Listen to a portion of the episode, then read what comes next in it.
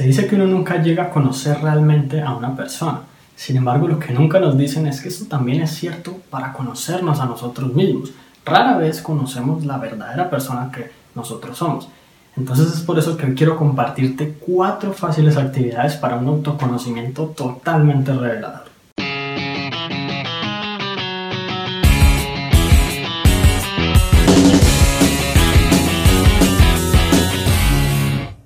Hola, mi nombre es Juan Sebastián Feliz Maya y conocernos a nosotros mismos es clave si queremos mejorar nuestra autoestima y alcanzar mejores cosas en la vida.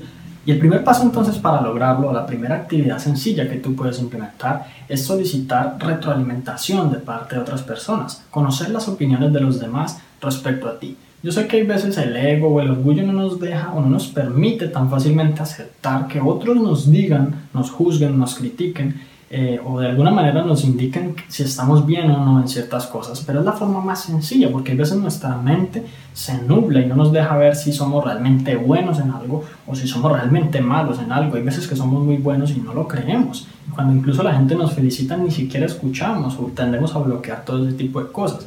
Cuando tú escuchas lo que otra persona tiene para decir sobre ti y de pronto como que dejas de lado tu ego, tú aprendes muchísimas cosas valiosas que nadie más te va, como quien dice, a poder compartir, sino que tú solo mismo vas a poder concluir. Una segunda actividad es monitorear tu lenguaje. Tu lenguaje dice muchísimo de ti y sobre todo el lenguaje negativo, porque pues digamos que el objetivo del de, el autoayuda y la autosuperación personal es más o menos mejorar tu lenguaje para que sea más positivo. Siendo más positivo puedes transformar muchos aspectos de la vida. Entonces, si tú eres negativo, por ejemplo, en una simple conversación de amigos, por ejemplo, de fútbol o en negocios o cualquier otra cosa, o incluso criticando a otras personas, tú inmediatamente cuando monitoreas tu lenguaje te empiezas a dar cuenta de eso, de qué palabras utilizas, de cómo te refieres eh, sobre las demás personas, de qué cosas dices de ti mismo y exactamente cómo está ese léxico, ese lenguaje en tu vida. Y eso de alguna manera u otra te va a decir más o menos como cuál es tu, tu situación actual, porque las personas, digamos, eso se ha comprobado, el lenguaje más negativo y como más, eh, que va más en detrimento de uno mismo, eh, lo tienen las personas más pobres, que tienen más dificultades, que no son capaces de durar en una relación y bueno, con cantidad de problemas en la vida.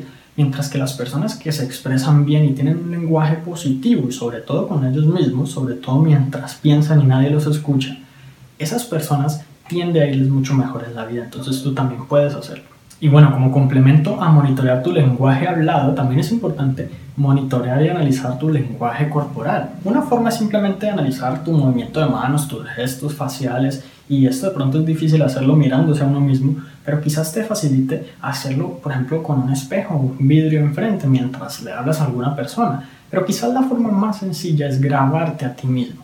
Eh, científicos han demostrado que si tú te grabas a ti mismo eh, llevando a cabo cualquier actividad, digamos, durante dos horas o tres horas, hasta el punto que te olvides de que estás siendo, siendo grabado y ya simplemente hagas las cosas naturalmente, tú notas cosas que haces que normalmente no sabrías que haces. Y eso es muy importante porque eso te va a decir más o menos cuáles son tus posturas, más o menos cuáles son tus ademanes, las caras que haces, los movimientos que haces. Y tú puedes tratar de deducir qué lo generó, cómo te estabas sintiendo en ese momento, qué estabas viendo, qué estabas haciendo, etc. Entonces eso te va a brindar un autoconocimiento increíble. Y bueno, finalmente una excelente actividad y sobre todo muy interesante para conocerte mejor a ti mismo es simplemente alejarte de todo el mundo durante media hora, sin celular, sin ningún tipo de estímulo, sin nada, preferiblemente en un cuarto solo o en un asiento en donde no haya nada para hacer y quedarte ahí, quieto, sentado, sin más.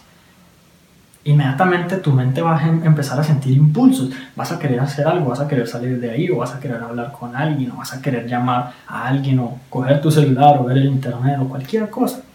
Eso te va a decir muchas cosas de ti. ¿Cuáles son esos impulsos? Si los impulsos, por ejemplo, eh, digamos, tienen que ver más con la parte de la tecnología, quién sabe si tienes una adicción o si, por ejemplo, tienes una dependencia de eso, o si solo piensas en una persona o cualquier cantidad de cosas. Y esto solo lo vas a saber en el momento en que inviertas esos 30 minutos contigo mismo.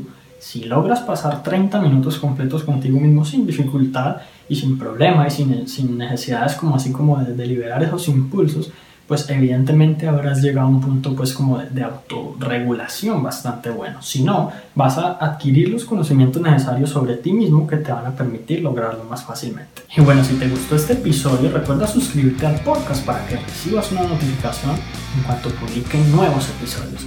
También si conoces a alguien a quien pueda servir esta información, por favor envíaselo para que ellos también puedan mejorar sus vidas paso a paso. Y bueno, si quieres aprender aún más estrategias y técnicas para mejorar tu estima y tu conocimiento de ti mismo, entonces tengo un material gratuito que te va a encantar. Simplemente para acceder, entra a la página www.juan.sc slash autoestima. Te agradezco mucho por haber llegado hasta aquí, entonces nos vemos en la próxima.